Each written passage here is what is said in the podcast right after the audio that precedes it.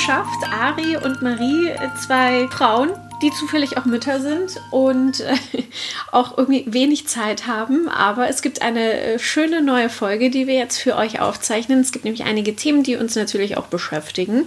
Und ähm, ja, es ist auf jeden Fall ein sehr turbulentes Jahr. Ich möchte uns ganz kurz an der Stelle vorstellen.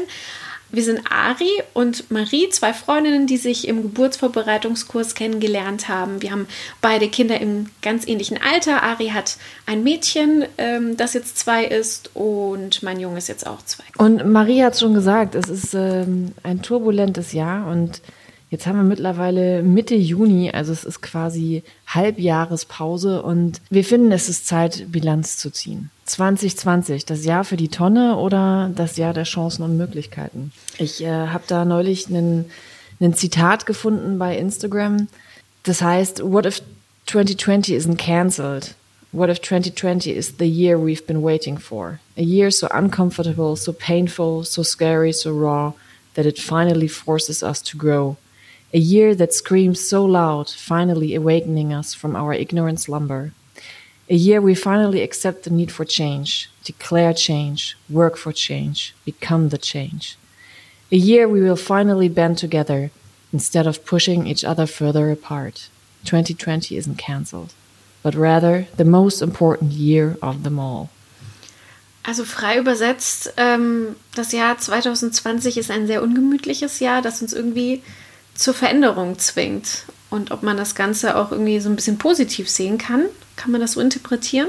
Ja, ich meine, ganz viele haben ja irgendwann geschrieben, 2020 ähm, können wir streichen und gleich weitergehen zu 2021. Aber vielleicht ist es nicht die richtige Herangehensweise. Vielleicht ist jetzt einfach halt genau diese Zeit halt zu sagen, hey, vielleicht möchte uns das Universum etwas sagen vielleicht ist es jetzt einfach mal Zeit, Sachen anzugehen, die wir immer irgendwie hinten angeschoben haben, wo wir immer gesagt haben, dafür haben wir noch Zeit. Vielleicht ist es einfach nicht mehr so. Vielleicht ist jetzt die Zeit gekommen, um bestimmte Themen anzugreifen. Ob das das Klima ist, ob das, ob das Rassismus ist, ob das die Gesundheit ist, ob das unser Gesundheitssystem ist, ob das Feminismus ist, die Gleichstellung innerhalb der Familie, die Unterstützung von Familien. Es sind so viele Themen, wo man dieses Jahr schon gemerkt hat, dass es ganz gewaltig knirscht. Mhm. Und vielleicht muss man einfach das jetzt als den absoluten finalen Weckruf sehen, um zu verstehen, now is the time. Ja, du hattest deswegen vorgeschlagen, lass uns doch in der Folge über unsere Erkenntnisse oder Dinge, die uns so klar geworden sind in diesem total verrückten Jahr 2020 mit all den Herausforderungen. Und äh, du hast mich auf jeden Fall zum Nachdenken gebracht und irgendwie, ich finde es großartig, dass du so positiv an die Sache rangehst, dass du Hoffnung siehst und sagst so, okay, es ist ein ungemütliches Jahr, aber wie es in diesem Posting von Leslie, Dwight, das du mir ja auch weitergeleitet hast, ähm, steht, dass es auch eine Chance sein kann, ähm, Dinge zu verändern. Und ich habe so ein bisschen drüber nachgedacht, wie das Jahr 2020 äh, für mich lief und welche Erkenntnisse ich daraus genommen habe. Und ich muss sagen, ich bin äh, komischerweise irgendwie auch häufig sehr traurig und mutlos geworden, weil ich weil mich vieles so hilflos gemacht hat, weil ich viele Erkenntnisse waren bei mir eher, eher, dass ich enttäuscht von Menschen war. Also, dass ich das Gefühl habe, dass wir in einer Bubble leben und dass ein Großteil der Menschen irgendwie sehr egoistisch ist und ähm, denen manchmal so ein bisschen Empathie fehlt für andere Menschen, weißt du, sei es beim Thema Rassismus oder ähm, jetzt als das Ganze aufkam mit, mit äh, diesen Verschwörungstheorien, also ich ich finde es total gut, dass Menschen aufpassen, dass ähm, ja, uns, uns unsere Rechtsstaatlichkeit bewahrt bleibt, weil in anderen Ländern ähm, ist die durchaus auch gefährdet. Und ja, man muss da auf jeden Fall immer drauf aufpassen. Aber diese Negativität und ähm, ja, die fehlende Rücksicht auf andere Menschen, das, das macht mich irgendwie total traurig. Auch zum Beispiel, dass viele Menschen die aktuelle Rassismusdebatte nicht verstehen. Also ich habe gestern mal auf Facebook so ein bisschen, ähm, ja, war ich ja äh, so unterwegs und habe Artikel gelesen und geschaut und ich habe zum ersten Mal mir richtig, also ich habe eine Stunde damit verbracht, Menschen äh, auf ihre Kommentare zu antworten, die gesagt haben, ähm, dass Deutschland wohl das unrassistischste Land der Welt ist, dass hier doch alle gleiche Rechte haben und dass ähm, das längst vorbei ist und warum sich die Menschen so anstellen würden und wie es in den Wald hineinschallt, so schallt es auch heraus. Und das hat mich einfach fassungslos gelassen. Also ich fand das, ich fand das so krass. Aber meinst du, dass das Leute waren, die ähm, ernst gemeinte Kommentare schreiben? Weil ich habe das auch gemacht. Ich habe auch so ein bisschen gescrollt und habe mir mal angeguckt, ähm, was da für Kommentare kommen. Und ich hatte eigentlich das Gefühl, dass immer, wenn die Kommentare in die Richtung gingen, dass dann das Leute waren, die bewusst provoziert haben, dass es Trolle waren, ähm, dass die eigentlich nicht ernst zu nehmen waren. Nee, und das ist genau der Punkt, weswegen mich das so traurig macht, denn sowohl äh, bei dieser Verschwörungstheorie-Geschichte als auch mit äh, bei der Rassismusdebatte waren das jetzt keine Spinner, weißt du? So auch in meinem Umfeld oder ne, Leute, die ich nicht so eingeschätzt habe oder auch wenn du dir dann die Profile angeschaut hast oder wie sie das Ganze geschrieben haben, das war krasse bürgerliche Mitte. Also es waren jetzt nicht irgendwelche Ausreißer, sondern es sind wirklich Menschen, die der vollen Überzeugung sind. Und ähm, ich verstehe es zum Teil auch, also zum Beispiel bei der Rassismusdebatte weiß ich, dass ich vor vielen Jahren hat mich mal ähm, eine Bekannte angesprochen. Ähm, sie ist schwarz und hat zu mir gesagt, hey, bei euch im Radio, habt ihr, als Obama gewählt wurde, habt ihr total dummen Witz gemacht. Und zwar war das irgendwie so ein Gag, also ich, ich habe ihn nicht gemacht, aber ich war in der Morningshow anwesend und äh, habe natürlich dämlich dazu gelacht, ja. Aber da hieß es irgendwie ähm, den Kaffeesatz lesen. Und dann mhm. sagt halt äh, die Comedy-Figur, ich sehe schwarz oder sowas. Ja, also total einfach dämlich. Mhm. Und ich habe dann mit ihr darüber diskutiert, dass ich gesagt habe, naja, aber es ist doch, es ist doch nur ein Witz. Meine Güte, ist doch, also es war ja nicht böse gemeint, sondern mhm. alle haben sich ja gefreut, dass Obama gewählt wurde. Und hat sie gesagt, nee, aber darum geht es gar nicht. Es, es geht einfach darum, dass es, es ist für mich verletzend und eigentlich kann jemand, der weiß ist, nicht darüber entscheiden, was für mich verletzend ist und ob das jetzt ein blöder Witz ist oder nicht, der dahin gehört oder nicht, weil eigentlich ging es, als Obama gewählt wurde, ging es um so viel mehr und es ist doch total dämlich, da das auf so einen Witz da zu reduzieren. Und da hatte sie vollkommen recht. Und erst da habe ich langsam verstanden, dass ich mein Denken ändern muss. In Bezug Aber das ist doch genau der Punkt. Du ja. hast dein Denken geändert. Du bist nicht festgefahren in deiner Meinung. Und ich finde, das ist okay. Wir dürfen uns alle weiterentwickeln. Mhm. Ja. Ich, ähm, äh, wie, wie formuliere ich es? Ich bin nicht frei von Prägung. Sagen wir es mal so. Ich erschrecke mich manchmal von mir selber, weil ich natürlich auch Vorurteile habe. Die sind jetzt nicht bewusst, ja, das ist jetzt nicht so, dass ich das jetzt wiederholen würde und dass das etwas wäre, was ich jetzt äh, in einer Diskussion sagen würde, ja. Aber ich ertappe mich in manchen Situationen, dass ich offensichtlich vorurteilsbehaftet handle, ja. Mhm. Und ähm, ein, ein Ex-Freund von mir hat mich mal auf solche Situationen ähm, hingewiesen, was weiß ich, dass ich meine Handtasche fester gehalten habe, wenn uns eine Gruppe jugendlicher Schwarzer entgegengekommen ist. Mhm. Ja? Und ich habe mich dann total ertappt gefühlt, als er das dann damals gesagt hat ich habe das natürlich erstmal von mir gewiesen, aber ich habe auch darüber nachgedacht, musste dann anerkennen, ja, dass da offensichtlich ähm, was bei mir so eingestellt ja. ist. So, und aber dafür, das kann man ja erkennen und dann kann man ja auch dagegen arbeiten, ja. Aber es ist wichtig anzuerkennen, dass wir hier nicht rassismusfrei sind ja. in Deutschland, ja. Natürlich gibt es bei uns Rassismus. Und das, das schnallt man natürlich nicht, ja, wenn man sich nicht damit auseinandersetzt. Voll. Man hat ja auch ähm, Bekannte mit People, also People of Color oder Schwarze. Und was ich oft, oft festgestellt habe, dass denen nichts anderes bleibt, als ähm, dann selber die Witze zu machen, weißt du? Und das ist ja. eigentlich total traurig, ähm, dass die sich damit irgendwie arrangieren. Und viele haben ja auch jetzt in dieser Debatte dann auch gesagt, dass ihnen erst jetzt durch diese Debatte klar geworden ist, dass, dass sie das als selbstverständlich genommen haben, dass sie, dass sie denken, es ist normal und gehört irgendwie dazu. Wenn ich schwarz bin, ja, oder halt eine andere Hautfarbe habe oder halt nicht das Weißbrot bin mit äh, dem deutschen Nachnamen, dann ist es total normal, dass ich äh, Probleme habe, eine Wohnung zu finden, wenn ich sie mieten möchte und so. Mhm. Also, dass man sich so ein bisschen damit abfindet. Und so sollte es einfach nicht sein. Und deswegen hast du eigentlich schon wieder recht, dass es super ungemütlich ist, was dieses Jahr passiert und dass diese Welle der Solidarität, das, was der Tod von George Floyd ausgelöst hat, dass das hier zu uns rüberschwappt. Manche sagen, mein Gott, ist doch in Amerika Polizeigewalt, da ist Rassismus viel schlimmer. Pff, keine Ahnung, mag sein. Aber Fakt ist, ähm, der Status quo, so, so wie es im Moment ist, ist nicht richtig. Und, und es ist, wird Zeit, darüber zu sprechen, sich zu hinterfragen und es zu verändern. Mhm. Und was mich aber traurig macht, ist aber, dass viele sagen so, ach komm, die sollen sie nicht so anstellen, ist doch gar nicht so und meine Güte, jetzt wird halt mal wieder übertrieben, bei uns ist doch, ist doch alles in Ordnung. Und das sagen eben nicht irgendwelche Rechtsradikalen, sondern das sagen ganz normale Menschen, denen da so ein bisschen Empathie fehlt und oder noch nicht so weit sind. Ja, also ich hätte das wahrscheinlich vor ein paar Jahren genauso gesagt. Ja, und da muss man dann halt in die Diskussion einsteigen. Ja. Aber dieses Unangenehme, ne? Und das ist das, was ich halt, was ich wichtig finde. Und ich möchte da gerne noch ein paar Beispiele bringen.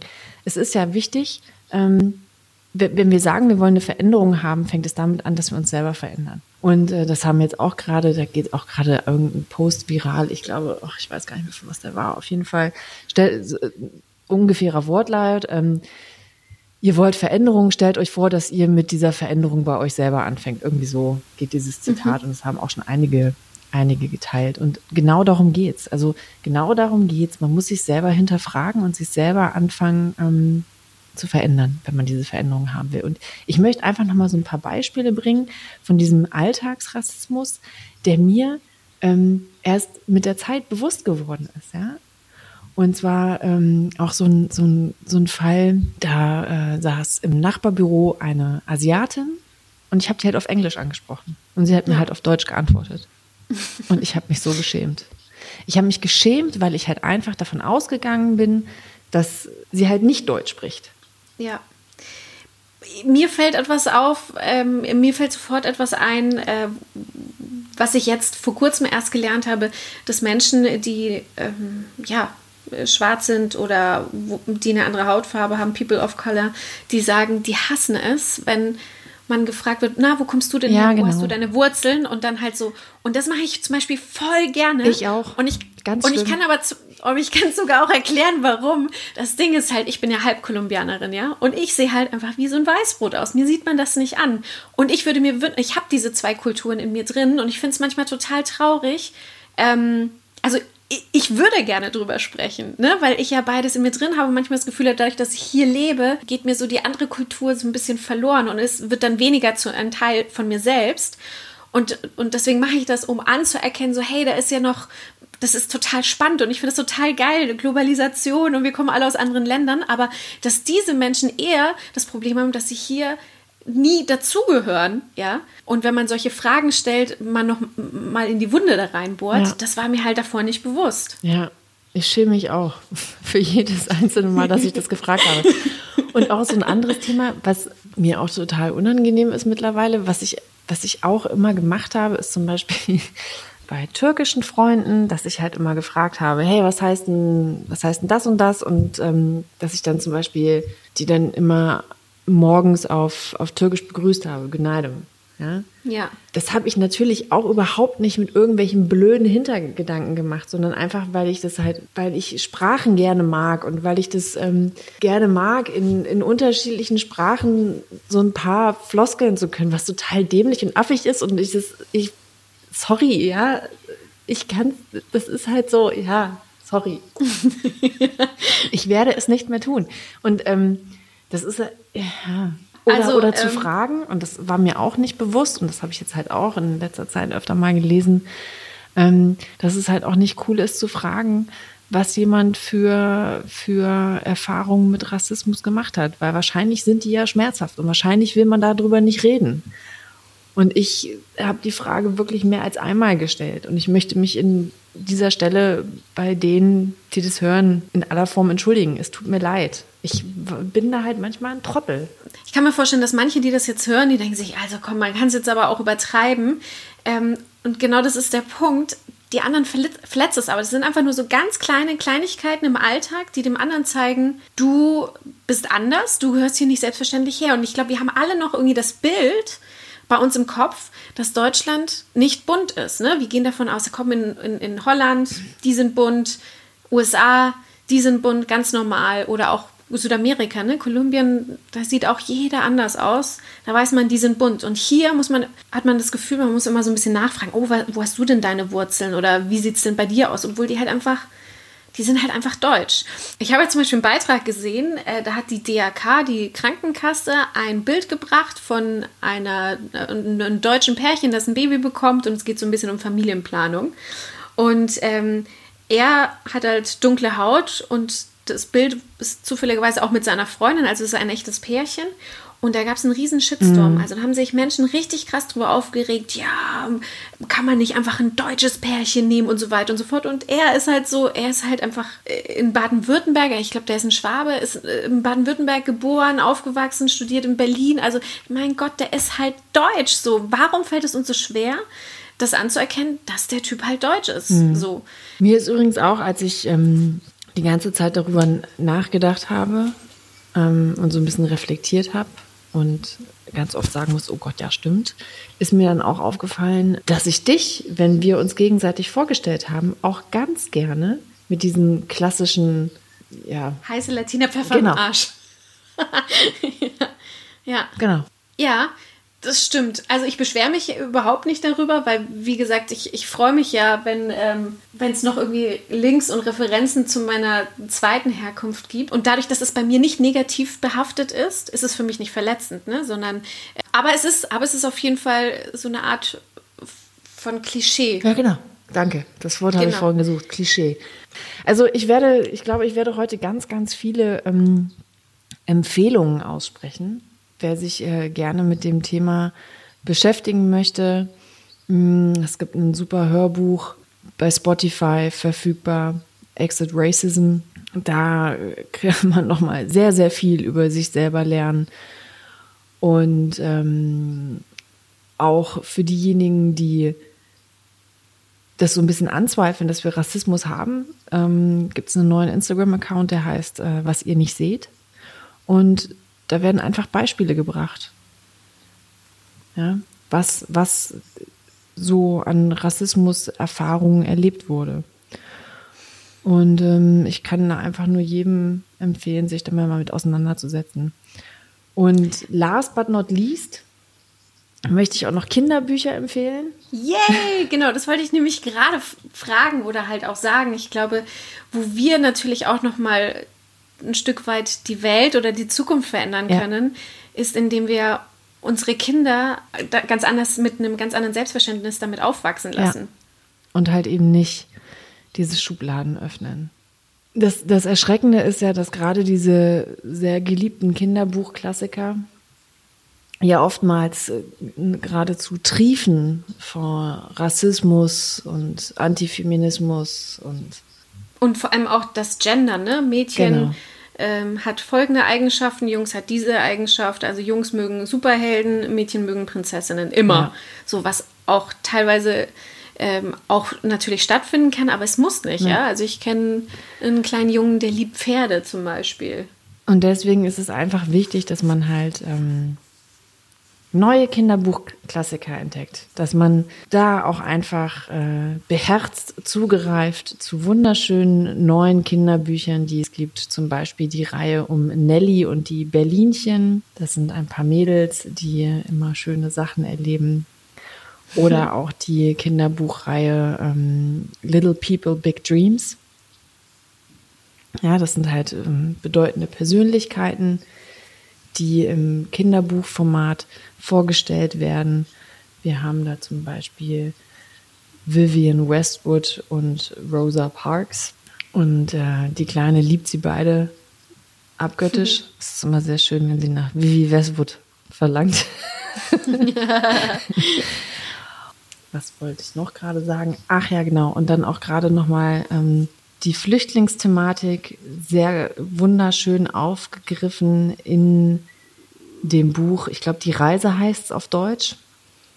Wir haben das äh, auf unserer Portugal-Reise entdeckt im Buchhandel und haben es mitgenommen, weil man, man brauchte man brauchte die Sprache nicht zu verstehen, um zu verstehen, worum es ging. Und es hat mich, es hat mich sehr gerührt, das Buch. Und es ist auch immer noch nicht so, dass ich es der Kleinen gerne vorlese, weil ich glaube, es ist noch ein bisschen zu früh, um das äh, zu verstehen und weil es auch schon, mhm.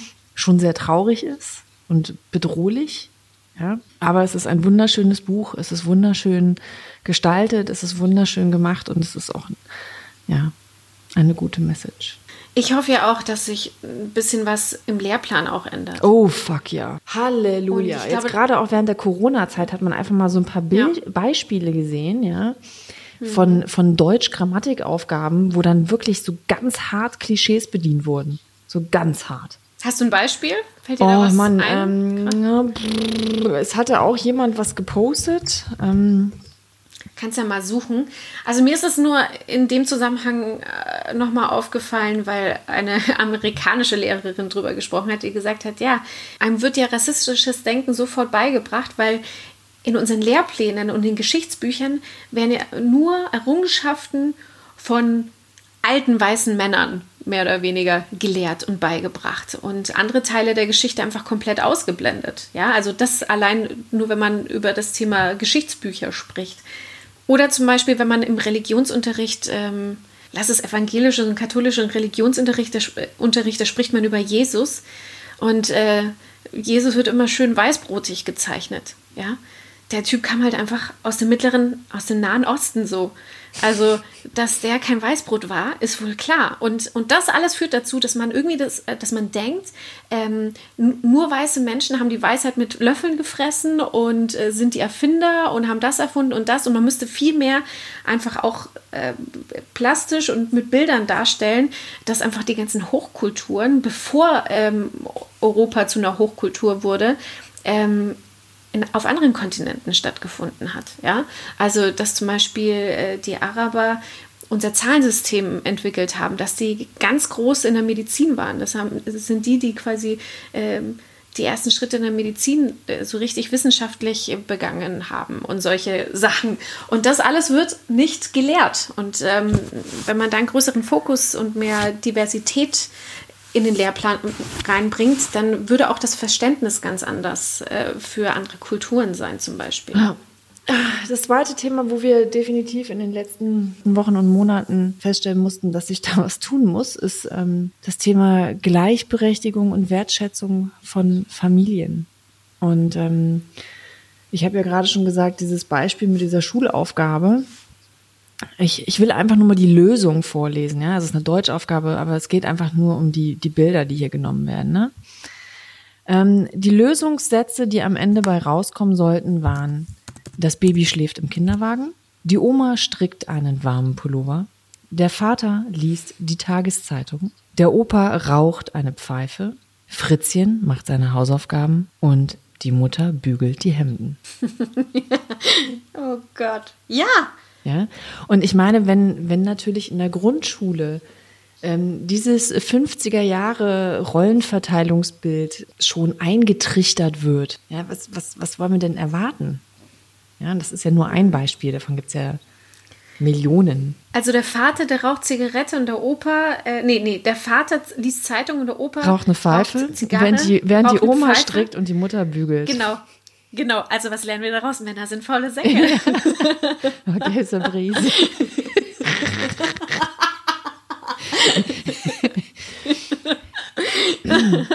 Nee, aber das ist jetzt äh, tatsächlich direkt die nächste Empfehlung, die ich, die ich machen möchte. Und zwar der Podcast äh, vom SZ-Magazin mit Theresa Bücker. Die hat eine Reihe gemacht. Ich glaube, das sind sieben Folgen. Ich habe noch nicht alle gehört, aber die, die ich gehört habe, haben mich echt geflasht. Eine wahnsinnig unaufgeregte, interessante, intelligente Frau, die sehr, sehr spannende Sachen zu sagen hat und die auch sagt und zum Nachdenken anregt. Ne? Also worum geht es in dem Podcast? Äh, ich guck mal, es sind immer sehr, ähm, sehr radikale Titel ihrer Kolumne, über die dann halt auch gesprochen werden. Also es geht eigentlich um diese Kolumne und zwar ähm, zum Beispiel der Titel Ist es radikal, Kinder geschlechtsneutral zu erziehen? Ist es radikal, die Ehe abschaffen zu wollen? Also immer sehr radikale Themen und dann geht sie so näher drauf ein. Hat sie Interviewpartner oder ähm, hat sie das dann wahrscheinlich Sie, sie ist die Interviewpartnerin. Ist es radikal, mhm. alle Väter in die Elternzeit zu schicken? Ist es radikal, alle Care-Arbeit selbst zu erledigen? Viele Frauen können nur deshalb Karriere machen, weil sie Haushalt und Fürsorge auslagern an weniger privilegierte Frauen. Gleichberechtigung erreicht man so nicht. Was könnte ein Umdenken bewirken? Hm, krass, darüber habe ich noch nie nachgedacht. Ja, aber es ist natürlich eine sehr berechtigte, ähm, sehr berechtigte Frage, ne? Die aber eigentlich nur aufzeigt, dass unser System halt immer noch falsch ist. Das ist äh, ganz krass, der Podcast. Ja. Ist es radikal, Jungen beizubringen, nicht zu vergewaltigen? Weil, und das fand ich auch einen ganz krassen Gedankenansatz. Und zwar ist es ja immer so, dass wir Mädchen im Prinzip beibringen, dass sie aufpassen müssen. Ja, dass sie sich schützen müssen vor sexualisierter Gewalt. Mädchen machen Selbstverteidigungskurse. Mädchen kriegen eingetrichtert, dass sie möglichst nicht alleine nach Hause gehen sollten. Mädchen wird beigebracht, dass sie dafür verantwortlich sind, nicht Opfer von sexualisierter Gewalt zu werden. Aber warum ist es denn nicht das Problem der Jungs? Warum ist es nicht ein Thema, dass man Jungs beibringt, dass sexualisierte Gewalt falsch ist? Warum ja. kennt jede Frau andere Frauen, die Opfer von sexualisierter Gewalt geworden sind? oder haben das am eigenen Leib erfahren. Also jetzt aber es kennt aber kein Beitrag Mann von kennt Paulina Roschinski. Viel, viel seltener, ja natürlich. Also ich glaube, es gibt schon häufig, ich meine, diese Missbrauchsfälle von äh, Münster zeigen eben, dass äh, Jungs, ja, vor allem Kinder, ähm, das eben auch erleben. Das ist eine meiner größten Ängste, by the way. Und das ist zum Beispiel auch mit ein Punkt, warum dieses Jahr so unangenehm ist, weil wir wieder gezwungen werden, darauf zu schauen. Also ich meine, jetzt innerhalb von kürzester Zeit ähm, ploppen verschiedenste Fälle. Es ist einfach nur abartig. Es werden einfach äh, Kinder aufs heftigste ähm, missbraucht und ähm, verletzt. Es ist auf jeden Fall gut, dass diese Debatte jetzt ähm, geführt wird ja, auch in, in dem jetzt beschlossen wird, dass ähm, das Strafmaß erhöht wird und es jetzt auch als Verbrechen gilt und nicht nur als Vergehen, was eigentlich krass ist, es war mir überhaupt gar nicht bewusst. Ähm, die größte Angst, die habe ich auch, weil ich habe einen Jungen, du hast ein Mädchen, aber ich habe auch die gleiche Unterhaltung mit meinem Mann geführt und habe gesagt, wie würde ich, wenn ich ein Mädchen hätte, ähm, mein Mädchen darauf vorbereiten, sich in der Welt zu bewegen, weil als äh, dieser Beitrag von Palina mhm. Roginski und Sophie Passmann ähm, auf Pro7 lief, das ist ja ein Beitrag, der total viral ging. Falls ihr ihn nicht gesehen habt, können wir euch den auf jeden Fall sehr, sehr empfehlen. Ähm, habe ich auf einmal angefangen, mich zum Beispiel auch mit meiner Schwiegermutter darüber zu unterhalten oder mit anderen Freundinnen oder andere Frauen, denen ich auf Instagram folge, haben alle über ihre Erfahrungen berichtet und daraufhin haben sich viel mehr gemeldet und im Endeffekt kannst du echt sagen, ja, ich glaube, zwei Drittel der Frauen haben in irgendeiner Art und Weise sowas schon mal erlebt. Krass, krass. Hast du nie krass. sowas erlebt? Das einzige Mal als Kind auf dem Spielplatz. Ähm, meine Eltern haben mich äh, auf dem Spielplatz in der Nähe alleine spielen lassen. Da war ich aber auch mit älteren Kindern unterwegs. Und ein Mann hat uns die Geschichte erzählt, dass er für seine Kinder Fotos machen möchte. Und als Kind hinterfragt man solche Sachen nicht und denkt sich, ach, das ist selber ein Vater und er möchte Fotos für seine Kinder machen und, ähm, und hat dann Fotos von uns gemacht äh, und uns aufgefordert, ich hatte ja einen Rock an, ähm, die Beine breiter zu machen, während ich die Rutsche runterrutsche und hat währenddessen Fotos gemacht. Ja. Und Wochen später hat dann das ältere Kind das anscheinend äh, den Eltern erzählt, weil ich habe mir gar nichts dabei gedacht. Also ich muss da, glaube ich, fünf oder so gewesen sein. Und daraufhin haben wir das Ganze zur Anzeige gebracht und sind zur Polizei gegangen. Also das ist das Krasseste, was ich erlebt habe. Und noch ein, okay, ich habe einmal einen Dickpick zugeschickt bekommen. Gemessen der Tatsache, dass ich beim Radio arbeite, finde ich das einen sehr niedrigen Schnitt. Also ein Dickpick ist eigentlich ziemlich gut, finde ich. Oder auch bei Moderationen, ne, bei Kunden hatte ich das auch ab und zu, die dann halt irgendwie äh, was sagen, wo du denkst, so, boah, ey, reduziere mich jetzt bitte nicht auf mein Aussehen oder sag doch nicht, ich weiß, du meinst es als Kompliment, aber es ist einfach nur ekelhaft, ja, und ich will am liebsten jetzt gleich weg, aber da es ein Kunde ist, sage ich nicht, sondern ähm, ne, nehmen das quasi so hin, weil es irgendwie normal ist und es geht einfach um Machtausübung und äh, das ist eine Machtdemonstration, die gelernt wurde, dass ein Mann stärker ist als die Frau und damit wird das gezeigt. Hm. Und was müsste sich ändern? Bei den Kindern muss sich das ändern. Wenn die das selber so beigebracht bekommen haben von oben, weil sie solche Väter hatten, dann lernen sie das. Und das Schlimme ist ja, dass häufig Frauen ja. das auch als normal erachten, dass sie so behandelt werden. Es ist auch bei Frauen gelernt und die geben das quasi an ihre Töchter weiter und aber eben auch an, an, an die Jungs so. Und auch dieses Opfergebaren, dass eine Frau dann selbst schuld ist, wenn sie Minirock rumläuft, dass sie halt angekrapscht wird, da ist sie selber schuld. Ja, das ist natürlich völliger Quatsch, aber das sind alles erlernte Mechanismen, die halt einfach die einfach gesellschaftlich da sind und die es zu durchbrechen gilt. Und ähm, wir, wir erwarten jetzt unseren zweiten Jungen, ja, wir bekommen noch einen Junge ich sage mal so, ich, ich freue mich darüber, über die Aufgabe zu versuchen, zwei tolle Jungs großzuziehen, die Feministinnen sind, ja, und das, und dass das andere nicht als Schimpfwort ansehen, sondern dass es halt einfach normal sein sollte. Tolle, starke Männer, die eine starke Frau aushalten können, ja, und ähm, die eine Frau gleichberechtigt sehen können und ähm, ja, ich meine, wenn ich mir das anschaue, ähm, und ich glaube, ich habe das schon mal gesagt, aber auch gerade bei mir im Kollegenkreis, ja, ist es, ist es immer noch Usus, es ist immer noch normal, dass der Mann weiterarbeitet, die Frau Stunden reduziert oder gar nicht arbeitet, um die Kinder großzuziehen, um sich um die Kinderbetreuung zu kümmern. Und es wird dann auch teilweise auch noch so ähm, glorifiziert dargestellt. So, wir können uns das leisten, dass unsere Frau zu Hause bleibt. Das ist ja sehr schön, aber warum reduzieren sie denn nicht beide, wenn sie sich denn finanziell leisten können? Ja. Ähm, und es ist einfach immer noch das am stärksten verbreitete Modell. Und ich glaube, da muss ich auch ganz grundsätzlich was tun. Voll. Und, und da sind wir aber erst am Anfang, weil es ist auch nicht leicht für einen Mann, das auszuhalten. Ja, also ich erinnere noch mal daran, allein die drei Monate, die mein Mann alleine mit, also in Elternzeit zu Hause war, was das für ihn karrieretechnisch bedeutet hat. Gut, das kann man nicht beweisen, ob er dadurch wirklich jetzt an, also ne, kann man nicht beweisen, kann man nur vermuten, aber halt, was er sich von anderen anhören durfte. Ähm, und ja, es ist auf jeden Fall ein bewusster Schritt, er, er, verdient tatsächlich auch mehr als ich, aber es ist eine bewusste Entscheidung dafür zu sagen, ähm, wir nehmen da jetzt ein paar Nachteile in Kauf dafür, dass ich Quality Time ähm, mit der Familie habe, beziehungsweise mit meinem Jungen und weiß, wie es ist, alleine auf, auf den Jungen aufzupassen und halt die Hauptbezugsperson zu sein in dem Zeitraum. Und das hat uns als Familie so krass weit vorangebracht, bis, bis jetzt auch. Ne? Also zum Beispiel ja, in, in, in vielen Dingen. Und da bin ich meinem Mann super dankbar. Und ich habe ihn jetzt auch gefragt beim zweiten Kind, würdest du das denn nochmal machen wollen? Und er so, sofort. Also er, er möchte das auf jeden Fall nochmal machen. Und das sind, finde ich, so Kleinigkeiten und so Dinge, die, die, die einen ein Stück näher bringen, ja, in, in diese Gleichberechtigung. Es ist noch nicht ganz gleichberechtigt bei uns, das ist Fakt, ja, ist so.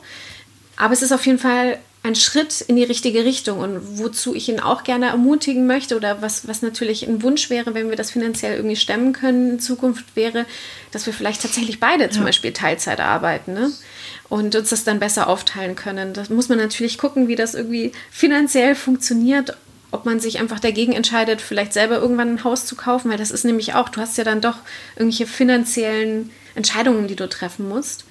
Ja, ich finde es auf jeden Fall krass. Ich meine, diese, diese 300 Euro, die Familien jetzt bekommen sollen pro Kind einmalig. Einmalig, ne?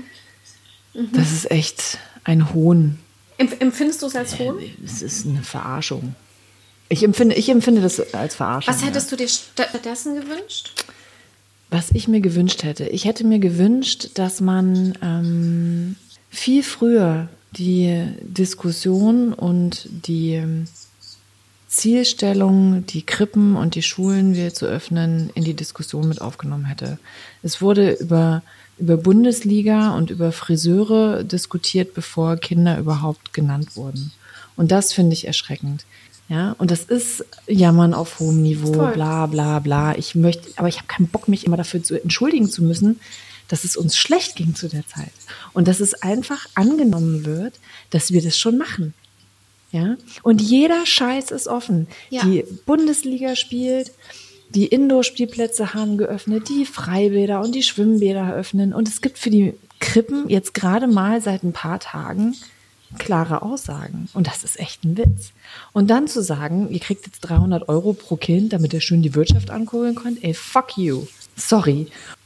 Ich, ich verstehe die 300 Euro nicht. Ja, also ich, ich, ich, ich sehe sie nicht als Affront oder so oder als Frechheit, sondern ich ich verstehe sie nicht, ähm, was dahinter steckt, was man damit bezwecken möchte. Aber ich kann mir vorstellen, warum ah, du es als Schlag ins Gesicht siehst, diese 300 Euro Schweigegeld mehr oder weniger, weil halt damit im Endeffekt so ein Riegel vorgeschoben Richtig. wird. Wir brauchen jetzt nicht Es ist wie abgegolten, aber es ist nicht abgegolten, sondern es sind, kann, keine, es sind keine genau, nachhaltigen man, Lösungen da. Genau, Was man kann, denn, wenn jetzt eine zweite Welle kommt? Genau, das wollte ich gerade sagen. Man kann über vergossene Milch, kann man wie, wie geht denn dieses Sprichwort überhaupt? Für vergossene Milch kann man jetzt nicht mehr lamentieren, ja, das ist jetzt so. Und ähm, die Politiker haben das nach bestem Wissen und Gewissen gemacht, ja. Es war nicht alles richtig und man muss jetzt einfach in die Zukunft schauen, ja. Man muss einfach gucken, wie kann man verhindern, dass, äh, wenn man wieder in so eine Situation kommt, dass es wieder so läuft. Wie kann man denn diese Schwachstelle, die aufgezeigt wurde, dass, dass Frauen, also dass de facto unser System immer noch broken ist, weil Frauen einfach, einfach nur die doppelte Arbeit äh, ja. leisten, ja indem sie halt einfach Care-Arbeit und auch noch den Job übernehmen. Ähm, das ist nun mal Fakt, ja, dass das aufgezeigt wurde. Wie kann man, wie kann man das denn verändern? Ja, und im Endeffekt mit den 300 Euro wurde halt einfach gesagt, so, okay, da habt ihr die 300 Euro für die Kinderbetreuung, die ihr geleistet habt. Das ist doch eine Anerkennung eurer Arbeit in der Zeit ja. und gut ist. Aber genau, genau diese Punkte zeigen halt einfach auf, dass 2020 ein Jahr ist, in dem uns so krass Missstände in der Gesellschaft aufgezeigt werden. Und wir müssen was tun. Ja, wir müssen laut werden. Wir müssen sagen, was wir wollen. Wir müssen, wir müssen über Rassismus sprechen. Wir müssen sagen, hey, das kannst du so nicht sagen. Wir müssen, ja. wir müssen sagen, ich will arbeiten. Ich muss arbeiten. Das ist wichtig für mich. Schafft mir eine Lösung ran. Wir müssen den Politikern auf die Füße steigen. Wir müssen fordern. Be the change. Ja? Und ja. ähm, das gleiche Thema, und das ist heute sehr kurz gekommen, beziehungsweise wir haben gar nicht drüber gesprochen, ist äh, der Klimawandel, ja. Ja. Ich meine, was uns das auch ganz krass gezeigt hat, was halt einfach mal passiert, wenn die Leute ihr Auto stehen lässt. Und dass halt ganz viele Sachen auch anders gehen. Voll. Oder ob, äh, ob man nicht generell über unser Weltwirtschaftssystem drüber nachdenken müsste, dass es anscheinend nur funktioniert, wenn die Leute konsumieren, konsumieren, konsumieren. Ja. Ob man da nicht etwas ändern müsste. Ari, vielen, vielen Dank, dass du dieses tolle Thema vorgeschlagen hast. Wir können da noch 110.000 Jahre drüber sprechen. Aber ich denke, an der einen oder anderen Abwandlung werden wir das auch nochmal vertieft machen, auch zum Thema Umweltschutz. Ähm, falls ich dir heute das ein oder andere Mal ins Wort gefallen bin, ja, tut es mir auf jeden Fall sehr, sehr leid. Ich glaube, es einfach, weil das so ein emotionales Thema ist und man kaum an sich halten kann. Und deswegen, falls ihr irgendwie auch den Impuls habt, ähm, euch einzubringen, euch dazu zu äußern, schickt uns gerne Nachrichten. Zum Beispiel auch Sprachnachrichten über unseren Instagram-Account, ja, oder schreibt uns. Das können wir alles auch nochmal verwurschen und, und ähm, erwähnen. Es ist auch okay, seine Meinung zu ändern. Das möchte ich, glaube ich, noch als, als allerletztes sagen. Es ist viel schlimmer, wenn man festgefahren ist in seiner Meinung und sich nicht, nicht flexibel ist in seinem Denken, sondern man muss offen sein für neuen Input und, und dazu lernen, ja. Und wir lernen dazu. Auch ein alter Hund. Wir beide lernen wirklich dazu. Wuff. Und wir als alte Hunde, ja. Das hast du schön gesagt. Wir werden euch natürlich alle großartigen Tipps, die wir heute wuff, rausgelassen wuff. haben, ob das ähm, der Podcast vom SZ-Magazin ist oder Exit Racism oder ich habe noch einen anderen Dude, den ich auch Bücher. noch empfehlen wollte, nämlich der Dr. Depp weiß nicht, wie er richtig heißt, äh, seinen Instagram-Account, der hat wirklich immer sehr, sehr gute Stories und sehr gute Artikel zum Thema Polizeigewalt, Rassismus, irgendwelche abgespaceden WhatsApp-Nachrichtenchats, die öffentlich geworden sind. Sehr cooler Dude. Und ähm, das werden wir euch alles verlinken und verhashtaggen und überhaupt und genau, weiß ich nicht was. Show Notes. Und, ähm, Richtig. Wie immer ist es natürlich unbeauftragte Werbung. Keiner von diesen Menschen weiß, dass sie jetzt bei uns genannt wurden. Wahrscheinlich werden jo. sie es auch nie erfahren.